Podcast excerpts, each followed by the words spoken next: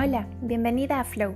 Mi nombre es Frances y vengo a compartir contigo prácticas simples y efectivas que he ido aprendiendo a lo largo de mi camino hacia la verdadera felicidad. Hablaremos de creatividad, mindfulness, minimalismo y más. Todo ideado para ayudarte a reconectar con lo que de verdad importa, tu esencia.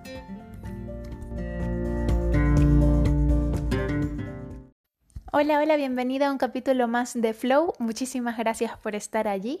Soy Frances y hoy te traigo tres tips para descubrir tus pasiones. A ver, ¿cómo empezamos este capítulo? Yo creo que la sociedad nos ha obligado a dejar en un cajón eh, eh, lo que realmente venimos a aportar al mundo, ¿no? Esa chispa, e, esas tareas que realmente nos encienden y que ayudan, nos ayudan a, iluminar el, resto de, de, nuestra sociedad. Nos, nos han hecho nos han adoctrinado para que realmente solo trabajemos, seamos rentables, generemos dinero e intentemos todo lo demás pues meterlo en el cajón de hobbies y, que no pienses mucho en ello porque te dicen que no vas a, llegar a ningún lado, de que no vas a lograr tener suficiente dinero, etcétera, etcétera. Yo hoy vengo con otro discurso no quiero que dejes tu trabajo hoy, pero sí quiero que vuelvas a reconectar con eso que realmente te apasiona para que, primero que nada, para que estés consciente de, de qué es lo que de verdad vienes a aportar al planeta. Y, y segundo, para que eventualmente, si realmente lo sientes en el corazón, puedas empezar a hacer algo hoy para que en el futuro te puedas dedicar a ello al 100% yo creo que un mundo sin personas atrevidas y sin personas creativas que, que se lancen, ¿no? Y que realmente persigan sus sueños, sería un mundo bastante gris y, bastante poco creativo. Mucha gente como Oprah o otras personas así súper inspiradoras nos demuestran una y otra vez de, con sus historias de superación personal de que no importa lo cuántos ladrillos te lance la sociedad o en el caso de Oprah hasta sus propios familiares, tú puedes salir adelante si realmente sigues eh, a tu corazón y, sigues tus pasiones. Y puedes llegar a hacer cosas muy grandes, inspirar a muchísima gente y cambiar la vida de muchas personas. Entonces yo estoy 100% segura de que si estás escuchando este podcast es porque hay algo en tu interior, una chispita que, está queriendo encenderse o que ya está encendida y, te invito a que le des la oportunidad de, salir y de realmente mostrarte todo el potencial que tienes para lograr lo que sea que, que tengas que hacer. Entonces, bueno, los tres tips em, que vengo a dar em, son bastante sencillos, pero sí que hay que trabajar un poquito para poder realmente sacarle el valor a todo, ¿vale? Entonces, lo primero es una lista un poquito tediosa porque son tres semanas de apuntar todas las tareas que hagas en tu día a día. Eh, desde que te levantas, por ejemplo, yo me levanto, me medito, luego hago yoga, luego eh, voy al trabajo, en el trabajo hago eh, respondo emails, hago propuestas, atiendo a clientes. Entonces me iba apuntando en mi lista todas las tareas que iba haciendo y luego en dos columnas paralelas voy a ir calificando del 1 al 100 cómo me hacen sentir de energizada y de comprometida cada una de esas tareas. Por ejemplo, Em, la meditación a mí me, cuando termino de meditar, pues me siento que tengo un 95% de energía y, y, a nivel de compromiso, pues tengo un 93% en el hecho de venir y sentarme todos los días a meditar 10 minutos por la mañana y 10 minutos por la tarde. En cambio, con las tareas administrativas, todo el mundo que me conoce sabe que las detesto, entonces cuando pongo, pues, em, cuando en mi lista tuve que escribir tareas administrativas porque justo me tocaba hacerlo o lo estaba haciendo en ese momento, pues tuve que poner que a nivel de compromiso, pues, un 1% y a nivel de energía, menos 5, porque realmente me siento que, que esta tarea me drena toda la energía que tengo. Yo no, no sirvo para cosas administrativas, no me gustan y considero que si hay otras personas que lo puedan hacer y que realmente disfrutan de hacerlo, pues la humanidad sería mucho más feliz y, estaría mucho más equilibrada si nos dejaran realmente hacer lo que venimos a hacer y, si yo soy una persona como que más creativa y tal, pues dedícate a ello y mi novio, por ejemplo, que es controller y adora hacerme el, el IRPF, la declaración de la renta y estas cosas raras, pues él disfruta haciéndolo. ¿Y yo por qué lo haría si eso me frustra? Yo prefiero, qué sé yo, cocinar a cambio de que él me haga eso porque es lo que venimos a hacer. Entonces, primero, con toda esta lista que te recomiendo que la hagas por dos a tres semanas, es un poquito tediosa hacerla porque tienes que tener un papel durante todos los días ahí persiguiéndote en tus, en, en tus día a día, en tus tareas. Sí es importante que, cuando la terminas de hacer te vas dando cuenta de eso, de que hay ciertas cosas que no te están aportando y que te hacen sentir eh, frustrada o súper estresada después de hacerlas. Entonces, si no te aportan, es, es con esta lista que te puedes dar cuenta y decir, oye, ¿sabes qué? Em, prefiero no hacer esto o hablar con tu jefe y decir, eh, oye, es que esto está generándome malestar y que y preferiría, em, yo qué sé, cambiar eh, de departamento e ir a hacer otra cosa porque lo otro me está frustrando, me está matando, mm, siento que no me levanto con ganas de venir a trabajar, etcétera, ¿no? O sea, esta lista nos ayuda a reconocer y a hacer una introspección para realmente detectar qué es lo que nos apasiona y qué no. Y nos ayuda a ser lo suficientemente humildes para darnos cuenta de que no tenemos que ser excelentes en todo lo que nos impone la vida en general. Em, a hacer. ok, hay que hacer todas estas tareas, pero yo voy a, yo seré bueno en unas cosas y no seré tan buena o no disfrutaré de hacer otras. Y mi, mi, visión es, si no, a ver, intenta no hacer las cosas que no te hacen feliz. Intenta huir de esas situaciones en las que te sientes como, como si estuvieras encadenado, ¿no? Como que no estoy aquí contento, estoy, estoy obligándome a mí misma a estar en una situación o haciendo algo que no me apetece hacer. Yo eh, sé que puedes creer ahora mismo que, claro, imagínate que aquí todo el mundo se empiece a dedicar a solo hacer lo que realmente quiere y, que pase de hacer las tareas que no le apetecen hacer. Em, yo creo que si el, todo el mundo se alineara y empezara a hacer algo, nos permitiera vivir así, seríamos una sociedad mucho más em, normal y menos neurótica. Pero como no nos lo permiten hacer, pues yo mi, mi propuesta es que por lo menos lo intentes tú y que intentes cambiar las pequeñas cosas que sí que puedas cambiar, ¿sabes? Si tienes una compañera que sabes que adora las cosas administrativas y tú a cambio le cambias su tarea por otra que ella odia hacer, como yo qué sé, tratar con influencers, pues ya está, se equilibra y las dos personas terminan ganando, todos terminan más contentos. Entonces creo que ese trabajo de introspección es bastante importante y nos ayuda a conocernos. Otra cosa que con esta lista, después de tres semanas te das cuenta de que tal vez haya tareas, todas las que las has marcado por encima de un 85%, son tareas que, que son las que realmente tu corazón te está diciendo que deberías empezar a, prestarles más atención o que realmente deberías... Em, intentar dedicarte a ellas. Por ejemplo, a mí me salían muchas de mentoring y de ayudar a compañeros y de ayudar a gente en mi familia a, que se, a, ver cómo encaminar sus carreras profesionales, etcétera, ¿no? Entonces me di cuenta, obviamente la meditación, el yoga, todo eso me salió súper alto, por encima del 85%, y, y me hizo dar cuenta de, oye, igual debería eh, me, apetece, me, me, gustan mucho estas cosas y, además me, me, energizan y estoy muy comprometida con ellas.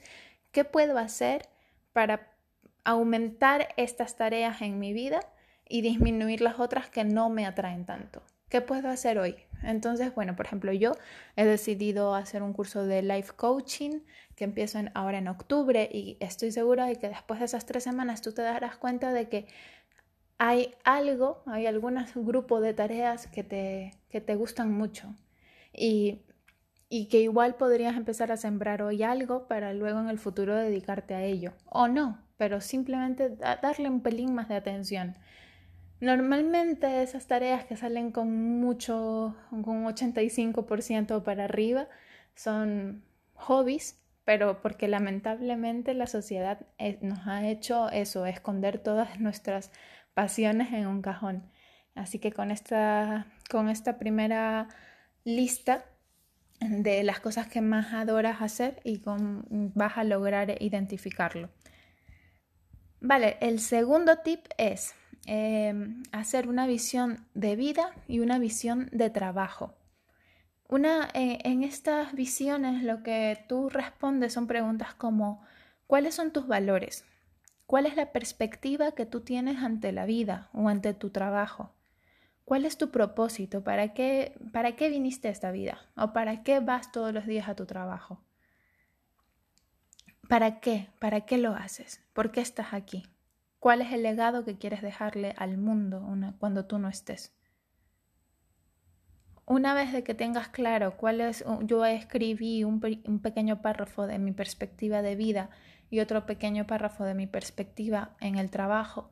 Y lo importante es de que realmente cuando lo estés haciendo no pienses en tu situación actual, sino de que pienses en la situación ideal, en lo que realmente, cómo te gustaría realmente que fuese la perspectiva de tu trabajo, independientemente de en qué trabajo estás hoy.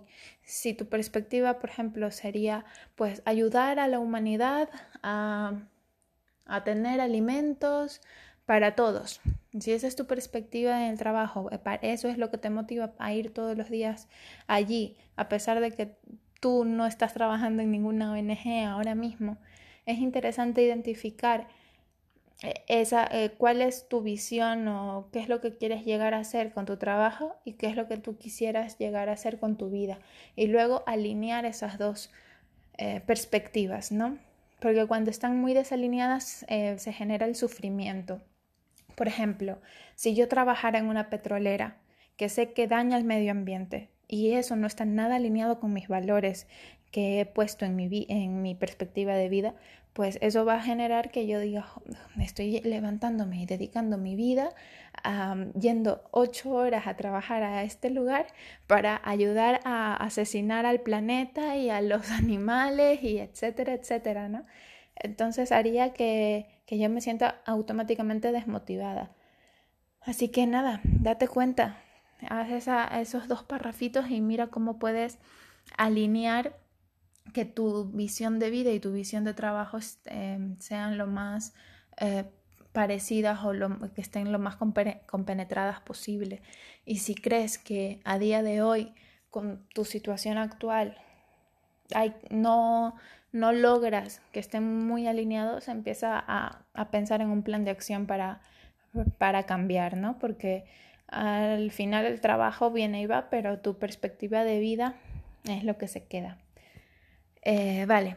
Y luego, por último, te invito a utilizar una técnica de visualización para imaginar tres estilos de vida o tres tipos de vida que, que tú llevarías en, a cabo en cinco años si te digo que a día de hoy ya tienes todo lo que necesitas a nivel de necesidades básicas cubiertas para dedicarte a lo que realmente te apasiona. Entonces, imagina tres vidas que podrías estar viviendo, tres vidas potenciales, si a día de hoy tuvieses toda la nevera llena de comida para los próximos cinco años, si eh, tuvieras todo el armario lleno de ropa, si tuvieras un montón de dinero en el banco, tienes todo asegurado. te puedes sentir en el sentido de tus necesidades básicas están todas cubiertas. Puedes estar en paz. ¿Qué estarías haciendo si pudieses dedicarte realmente a lo que te apasiona, porque ya tienes todo lo demás hecho. Imagina tres escenarios, tres escenarios que pueden ser muy distintos. Em, puede ser cuidador de zoológico, em, la reina de Inglaterra y médico. Em, puede ser lo que tú quieras. No te limites y ponte la, las gafas de, de, tu niño interior otra vez. ¿Te acuerdas cuando eras pequeño y soñabas con lo que sea que quisieras hacer y que no te preocupaba el dinero, ni la seguridad, ni nada, porque sabías que todo eso ya lo tenías? ¿Te acuerdas de ese sueño que tenías cuando eras pequeño? Yo qué sé, mucha gente quería ser veterinario, otros querían ser doctores. Bueno, son, eran profesiones que igual estaban idealizadas en, sus, en las mentes infantiles porque en la televisión nos hacían ver que eran las mejores profesiones. Pero ahora que ya eres grande y que ya has vivido y que ya conoces un poco de qué va cada profesión y tal, ¿qué te gustaría estar haciendo a ti? Y no necesariamente tiene que ser una profesión, igual todavía no está inventada piénsalo y cuando tengas tus tres escenarios te invito a que te grabes un vídeo contándole al mundo a qué te estás dedicando em, a día de hoy. Entonces, lo grabas como si realmente ya lo estuvieras viviendo, o sea, te lo crees y lo cuentas. Entonces, en tu primer escenario, pues yo, eh, mi sueño de pequeño era ser cuidador de, leones en, el zoológico y rehabilitarlos para que vuelvan a, su hábitat y tal, y ahora me estoy dedicando a ello, vivo en África, bla, bla, bla. tú lo cuentas, ¿no? Y cuentas tus tres escenarios. En un vídeo formato selfie, y luego los vuelves a ver y te vas a dar cuenta de que en uno de esos tres vídeos hay un discurso que realmente suena más inspirador, que sientes que te lo crees más, de que cuando te ves tu, tu postura, tu tono de voz, todo cambia como que, wow, como que hay una chispa dentro de ti que está contándolo todo con tanto amor, con tanta pasión. Eso es lo que realmente deberías estar haciendo. De esas tres visualizaciones de potenciales carreras o como quieras llamarle. De esas, esas tres, pues una te está gritando mucho más fuerte. Y lo que te invito es a que la escuches, a que le des una oportunidad, a que no reprimas lo que sea que salga. Porque a pesar de que la sociedad te puede decir que te vas a morir de hambre, si realmente persigues tu tus pasiones con una visión un poco estratégica, con planificación y tal, estoy segura de que lo podrás hacer. Tal vez no hoy, tal vez no en dos años, tal vez no en cinco, pero igual en diez sí. Todo depende de de realmente cuánto lo quieres, ¿no? Y cuánto te permites tú dar ese salto de fe sin ningún miedo a, de que, a, la escasez o miedo a todas esas cosas que nos han impuesto y que son cosas que nos han sembrado en el cerebro y que en realidad son todas mentiras. En todo caso, pues hablaremos en un próximo podcast sobre los miedos, en otro hablaremos sobre el victimismo. Bueno, tengo muchos temillas con los que, quiero seguir hablando. Em, muchísimas gracias por estar allí de nuevo. Como sabes, todos los domingos vas a tener un nuevo episodio. Y por último, para resumir, tres tips para descubrir tus pasiones. Uno, haz una lista por tres semanas con todas tus tareas y califícalas entre el 1 y el 100. Luego, todas las que están por encima del 85%, te están diciendo algo. Ah, por allí ya puedes ir descubriendo tus pasiones. Segundo, haz una visión de trabajo y una visión de vida. Intenta que se alineen. Eh, todos los tus valores deben estar alineados en ambos puntos. Y por último, las visualizaciones de tres vidas potenciales que estarías haciendo ahora mismo si ya tuvieras todas tus necesidades básicas cubiertas. Nada, bueno, esas son todas las tareas para esta semana. Muchísimas gracias por estar allí y espero que sigas disfrutando. Un beso.